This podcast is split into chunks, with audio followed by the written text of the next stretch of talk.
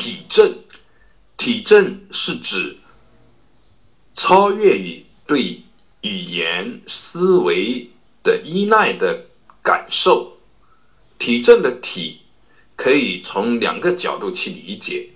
第一个角度是借用身体感受，身体感受的特点是所说的限量，也就是不需要经过语言思维的取向分析推理，而是直接的触证，直接的触认是限量。所认。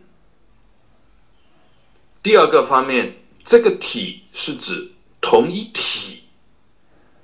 从这个角度去理解，就是比较透彻的理解。体是作为通过语言思维所做的认识的一种相对一种比较。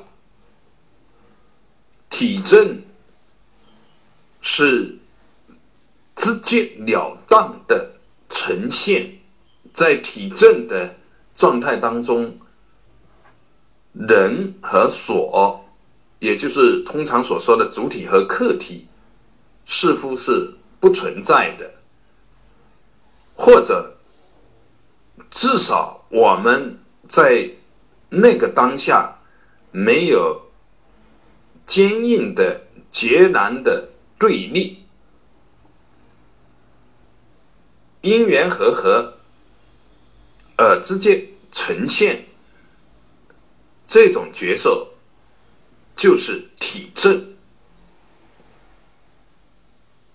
在体证的过程和状态当中，我执、法执的力量是。不存在的，是没有哪一个坚固的主体，它是纯然的流淌。